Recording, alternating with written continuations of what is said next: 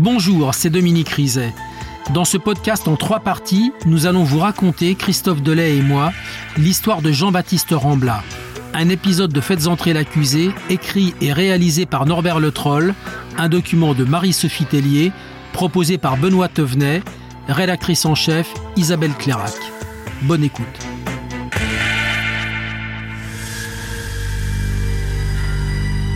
Gilbert Collard s'en rappelle. La maison avait été transformée en, en sépulcre. Il y avait des photos euh, de Maria Dolores partout, avec des, des, des, des bougies. Il y avait cette assiette vide, cette place vide. Maître Lucien Simon. Vous pensez que le père Ambla, il dit pas Jean-Baptiste, mais pourquoi t'es pas allé euh, avec elle? Mais, mais pourquoi quand maman vous a, vous a appelé, t'es t'es pas monté? Ça doit être ça tous les jours. Tous les jours, ça doit être ça. Et puis là, euh, va sortir euh, ce livre, euh, le Pullover rouge, qui va remettre en cause la réalité de la culpabilité de Christian Ranucci. Jean-Baptiste Rambla a 11 ans quand le livre de Gilles Perrault sort. Un livre choc. Comme sa famille, il assiste au succès de l'auteur du fameux Pullover rouge. Alex Panzani. Sa démonstration, c'est Ranucci est innocent et cette erreur judiciaire, bien sûr, euh, a conduit à l'irréparable, à la peine de mort. Ranucci guillotiné à tort, Gilles Perrault s'enfonce dans toutes les failles de l'enquête et révèle dans son livre plusieurs témoignages dont celui d'un garagiste de la cité Sainte-Agnès. Le 3 juin 1974, le commerçant a vu un homme et une enfant monter dans une voiture grise.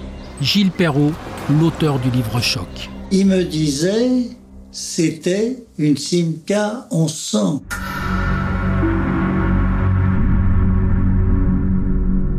Il disait, je peux pas me tromper. Et on savait que la voiture de Ranucci, c'était un coupé Peugeot.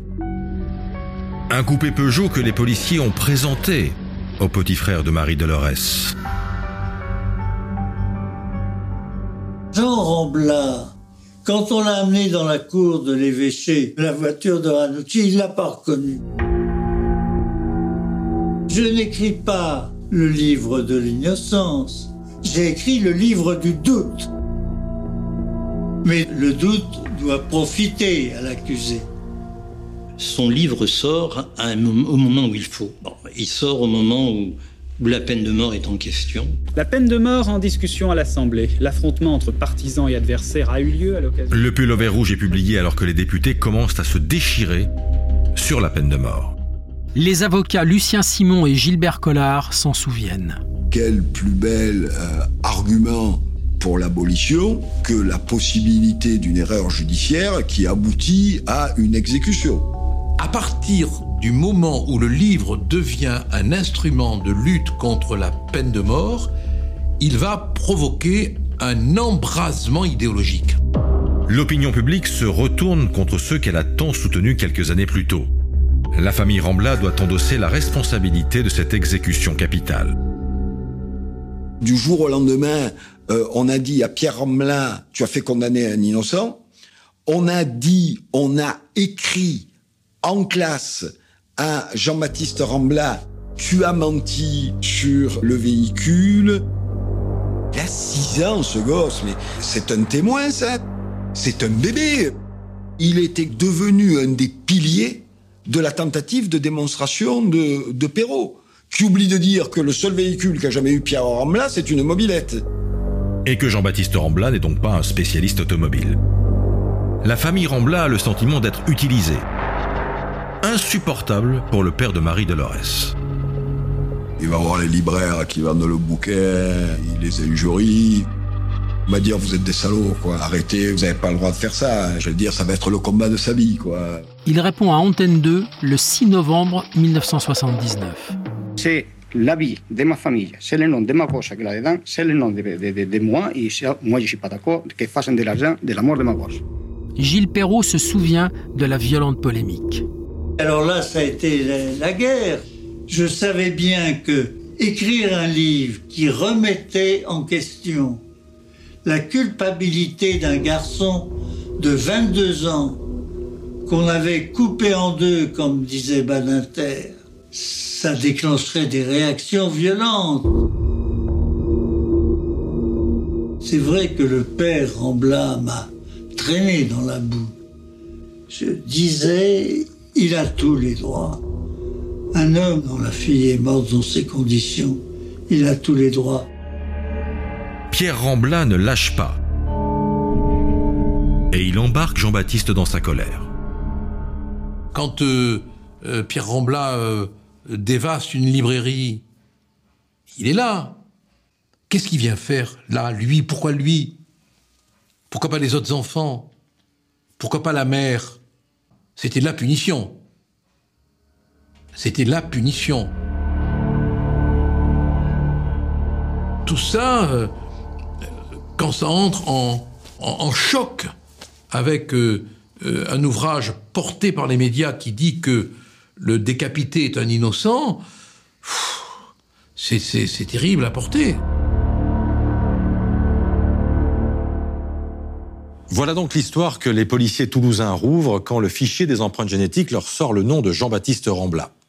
Depuis ce drame, le petit Jean a grandi comme il pouvait, avec une scolarité un peu chaotique. Il a eu un enfant, il galère, il enchaîne les petits boulots. Et c'est son père qui l'a aidé à trouver un job plus stable quand il avait 30 ans. Christian Chalençon est à l'époque l'employeur de Jean-Baptiste Rambla. Je buvais le café de temps en temps quand j'avais rien à faire avec lui, avec son papa. Il me faisait vraiment de la peine, son père. Vraiment, il me faisait de la peine. Il me disait, mon fils, il fait rien, euh, tu peux pas embaucher mon fils. Il me dit, il fera tout ce que tu veux, tout ça. Pierre Rambla a connu Christian Chalençon grâce à leur ancienne voisine de la cité Sainte-Agnès, Corinne Beidel. Corinne et Christian étaient les patrons d'une cantine de cinéma qui préparait les repas pour les équipes de tournage. Edith Beidel est la sœur de Corinne Beidel. Elle était très généreuse, ma sœur. Et l'histoire de Monsieur Rambla, évidemment, l'a, l'a touchée encore. Et donc, euh, elle, a, elle a accepté d'engager Jean-Baptiste dans son entreprise. Maître Fabien Pérez, l'avocat de Christian Chalençon. Il était son protégé, elle a vécu cette souffrance. Elle a envie de montrer qu'elle est présente pour cette famille et que la souffrance de cette famille doit cesser. Grâce à Corinne, une nouvelle vie a commencé pour Jean-Baptiste Rambla. Il a travaillé sur le film L'enquête corse et la série Plus belle la vie. Ben, il faisait le service, il faisait le débarrassage, la vaisselle, les trucs comme ça, les trucs qu'il savait faire, quoi. Mais bon, il fumait beaucoup. Il avait tout le temps les yeux rouges et moi je lui demandais pourquoi tu as les yeux rouges comme ça? Il me dit mais c'est chaque fois que je prends la douche. J'ai les yeux rouges et j'ai ah bon? Moi ça m'étonnait un petit peu mais bon. Christian et Corinne n'étaient pas dupes, mais ils ont continué à faire confiance à Jean-Baptiste. Parfois l'équipe se séparait et Christian partait travailler seul sur certains tournages. Le 11 juillet 2004, il s'est envolé pour une grosse production à Ibiza, tandis que sa compagne, Corinne, est restée à Marseille.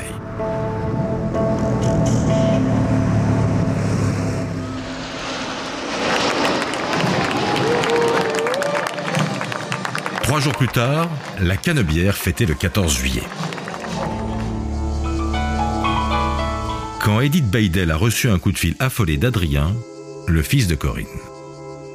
Il me dit, ma reine, j'ai un problème, je comprends pas. Maman m'a laissé un, un SMS que je ne comprends absolument pas. Ne vous inquiétez pas, je m'en vais, je vais rejoindre Christian à Ibiza et je vous tiens au courant. Voilà. Pour lui, c'est inconcevable que sa mère parte sans lui, pour moi aussi. On a trouvé ça très étrange. D'autant plus étrange que Corinne ne répondait plus au téléphone, qu'à Ibiza, Christian n'avait aucune nouvelle d'elle, et que Corinne avait laissé des choses importantes dans son appartement. Son sac à main était là, avec les clés de la voiture, avec ses papiers, qui sort en laissant son sac présent, qui part en Espagne avec euh, sans aucun vêtement. C'est incompréhensible. Autant d'éléments qui ont poussé Christian à rentrer d'urgence à Marseille. La police m'avait dit, euh, elle a pété un câble. J'ai dit, mais vous vous rendez compte elle a pété un câble? Elle a laissé son fils, elle a laissé ses papiers, elle a laissé tout sur la table. J'ai cherché dans tous les hôpitaux de la région, j'ai cherché dans l'aéroport de Marignane, j'ai cherché euh, de partout. Dix jours ont passé sans aucun signe de Corinne. En menant son enquête, la famille a découvert que le 13 juillet 2004, la veille de sa disparition, Corinne avait fait un retrait de 150 euros et surtout qu'elle avait reçu la visite de Jean-Baptiste. La femme de ménage qui se trouvait chez ma sœur a bien vu Jean-Baptiste Rambla. Elle est partie présence de Jean-Baptiste, donc il est le dernier à avoir vu ma sœur. Cela, on en est certain. Enfin une piste qui a décidé la police marseillaise à ouvrir une enquête et à interroger celui que tout le monde appelait encore le petit Jean. Évidemment, à l'évêché, à Marseille, Jean-Baptiste Rambla, c'est un, c'est un nom qui, qui résonne, tout le monde le connaît. Et donc, c'est avec précaution qu'on va interroger euh, ce jeune homme qui dit, bah, effectivement, euh, au mois de juillet, un matin, euh, je suis allé au domicile récupérer les clés du camion où j'intervenais sur un tournage. Et depuis, j'ai plus de nouvelles de Corinne. Jean-Baptiste Rambla n'en a pas dit plus. L'interrogatoire a tourné court. Mais le petit Jean s'est montré très curieux sur la disparition de sa patronne. Il venait me dire, mais où en est l'enquête, tout ça, euh, est-ce qu'on n'a pas retrouvé euh, Alors, ben, je disais, l'enquête elle suit son cours. Comme on n'a aucune preuve, on garde l'espoir. Mais au fond de soi, oui, c'est comme un gouffre. Plus le temps passe, et plus vous descendez plus bas. Et c'est noir. Deux mois après la disparition de Corinne, on retrouve sa voiture, abandonnée dans une rue de Marseille. Mais aucun indice. Et le temps passe. Le 12 février 2005, Edith Beidel est chez elle, à Marseille. C'est un samedi, on sonne à ma porte et je me retrouve devant deux messieurs. Ils m'ont dit, il faut qu'on vous amène à l'évêché. Lorsque j'arrive dans le bureau du commissaire, il me dit, voilà, nous avons arrêté Monsieur Rambla, qui, qui est l'assassin de votre sœur. Corinne est morte et c'est Jean-Baptiste qui l'aurait tuée. L'affaire s'est dénouée quelques heures plus tôt chez Patricia, l'ancienne compagne de Jean-Baptiste. Elle cherchait la trottinette de son fils. Maître Fabien Pérez. Au fond du jardin, il y a cette remise où euh, c'est une sorte de débarras et elle pense qu'elle peut être euh, là-bas. Et puis, elle est prise par une odeur pestilentielle. Elle cherche, elle enlève les meubles pour tomber sur ce sac de sport. Maître Julia Bronstein est l'avocate d'Edith Beidel. Jean-Baptiste Rambla avait amené un sac de sport il y a plusieurs mois en lui disant que ça lui appartenait pas et qu'il fallait pas y toucher. Et quand elle ouvre le sac, euh, elle euh, décèle euh, bah, un visage, euh, je crois, une main. euh, et elle comprend tout de suite qu'il y a un cadavre dans le sac. Elle appelle tout de suite son frère pour lui dire voilà ce qui se passe, qui lui dire il faut prévenir les services de police. Et elle sait très bien qu'en appelant les services de police, c'est euh, mettre en cause euh, Jean-Baptiste. Dans le sac, le cadavre d'une femme, aux cheveux blonds frisés. On retrouve le corps euh, dans un, un plastique. Il faut savoir que ce corps, euh, ben, il a été brûlé. Les analyses sont formelles. C'est celui de Corinne Beidel. Jean-Baptiste Rambla est arrêté le soir même et placé en garde à vue. À aucun moment, moi, je, je, je l'ai soupçonné. J'étais complètement anesthésiée. Je, je basculais dans, dans l'horreur absolue. Christian Chalençon. Tu y crois pas Tu t'es dit, attends, c'est pas possible. Il venait me demander. C'est impossible qu'on arrive à faire des trucs comme ça. Vous vous rendez compte qu'il a brûlé? C'est incroyable, quoi. Faut- je sais pas, je, je sais pas, je comprends pas. Je, je sais pas.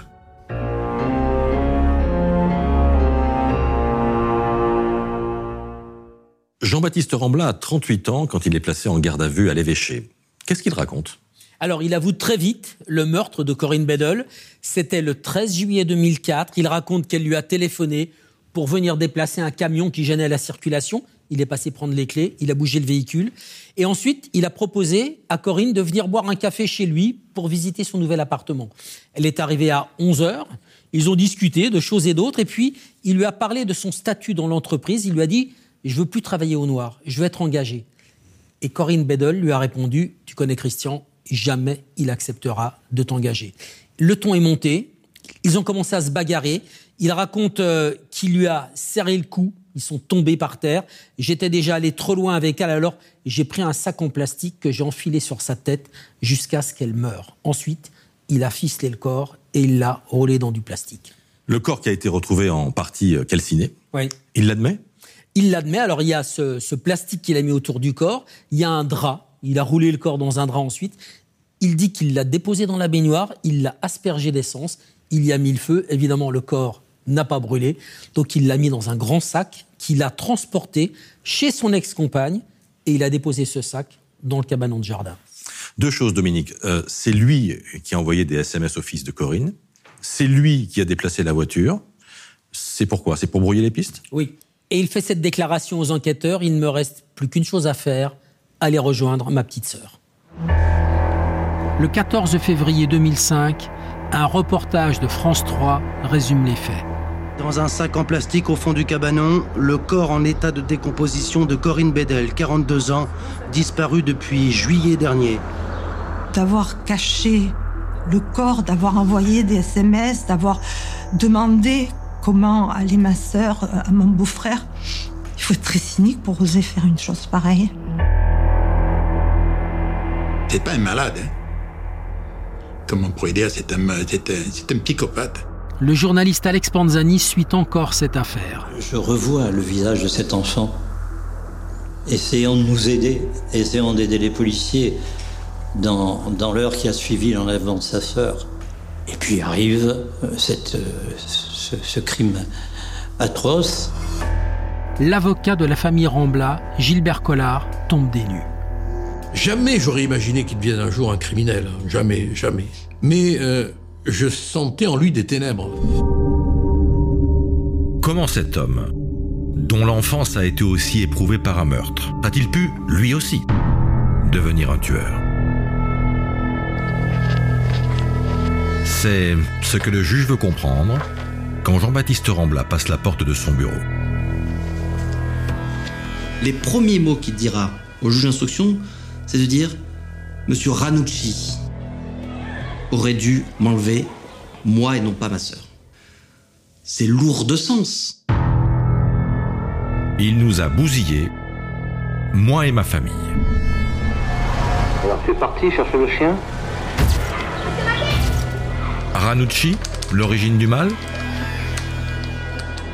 Jean-Baptiste Rambla est en boucle sur le sujet, devant le juge et les experts.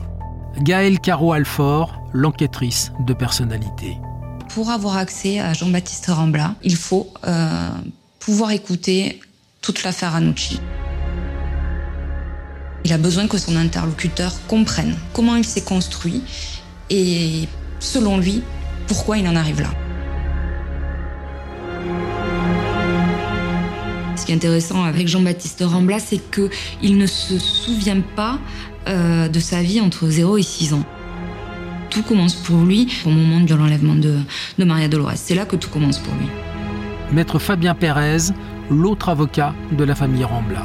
Jean-Baptiste Rambla doit se culpabiliser d'être celui qui a survécu. Et ça, je pense que chez un gamin, ça, ça produit des incendies, des, des- des massacres, c'est- c'est une désolation. Hanté par la culpabilité du survivant, honteux de ne pas avoir reconnu Ranucci ni sa voiture, dévasté à l'idée d'avoir contribué au doute, d'avoir permis de discuter la culpabilité de Christian Ranucci. Cédric Mellac est expert psychologue. C'est un enfant qui a grandi dans une culpabilité autour de ce témoignage. Hein. Et donc, par conséquent, Jean-Baptiste Rambla a pu grandir avec cette idée selon laquelle il avait lui-même participé d'une certaine manière par son témoignage, celui d'un enfant de 6 ans et demi, à, à l'avènement de cette contre-vérité. Une charge lourde à porter pour un gosse de 6 ans. Dans une famille où les punitions tombaient plus vite que les câlins. Maître Frédéric David est l'avocat de Jean-Baptiste Rambla. Pierre Rambla euh, euh, fait régner un climat qui est un climat de, tension, de, mauvaise humeur, des cris. C'est le pater familias, hein, autoritaire, euh, sévère, qui manie la ceinture pour punir. Hein. Du reste, le petit Rambla sera souvent frappé à coups de ceinture pour avoir euh, laissé euh, enlever sa sœur. Hein. La violence d'un père emmuré dans son chagrin. La solitude d'un enfant gommé par la mort tragique de sa sœur. Il n'a jamais été positionné en tant que lui-même. Il a toujours été le frère de l'une, le fils de l'autre, celui dont on parle dans le bouquin du troisième, euh, mais Jean-Baptiste Rambla, il a, il, a jamais eu de, consistance autonome. Son drame est plus grand que sa vie. Sa tragédie est plus importante que lui. Il n'avait pas les armes pour, se bagarrer contre son histoire. Gaëlle Caro-Alfort, l'enquêtrice de personnalité. Le seul échappatoire qu'il trouve, c'est la drogue, c'est-à-dire qu'il commence par consommer du cannabis et puis euh, de la cocaïne la drogue pour anesthésier, calmer une plaie qui ne s'est jamais refermée. Le 13 juillet 2004, Jean-Baptiste Rambla tue et brûle Corinne Beidel. Avant d'aller camoufler son forfait chez son ex-compagne. Il expie, c'est, Il est Christian Ranucci il est la preuve que l'autre est coupable. On a presque l'impression qu'il dit Ah oui, vous n'avez pas cru à la réalité du crime Mais ben moi, j'ai prouvé que le crime existe.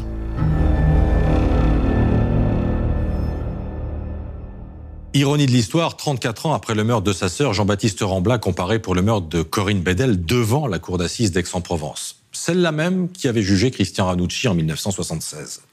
C'est le premier procès de Jean-Baptiste Rambla parce que visiblement, il ne comprendra pas la leçon.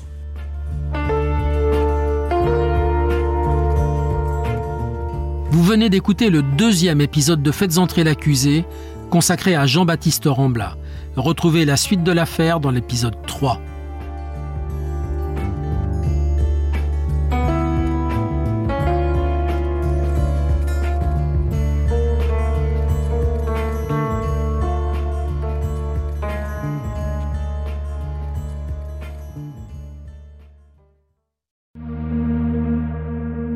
Bonjour, c'est Dominique Rizet. Une poignée de secondes, voilà tout ce qu'il faut pour qu'une vie bascule. Juste une poignée de secondes. Un sursaut, un instant où le destin bifurque dans une direction ou dans l'autre. Sur le coup, je pensais pas qu'il était mort parce que je voyais pas de sang, on voyait rien quoi en fait. Sébastien s'est jeté sur son père. L'affaire Grégory, l'affaire Daval, l'affaire Cahuzac, vous les connaissez toutes, ça fait 40 ans que je vous raconte ces destins brisés. Aujourd'hui, dans l'instant où, découvrez les confessions de ceux qui sont au cœur de ces affaires. Ils me racontent et vous racontent ce qu'ils ne pourront jamais oublier. L'instant où, un podcast BFM TV raconté par Dominique Rizet.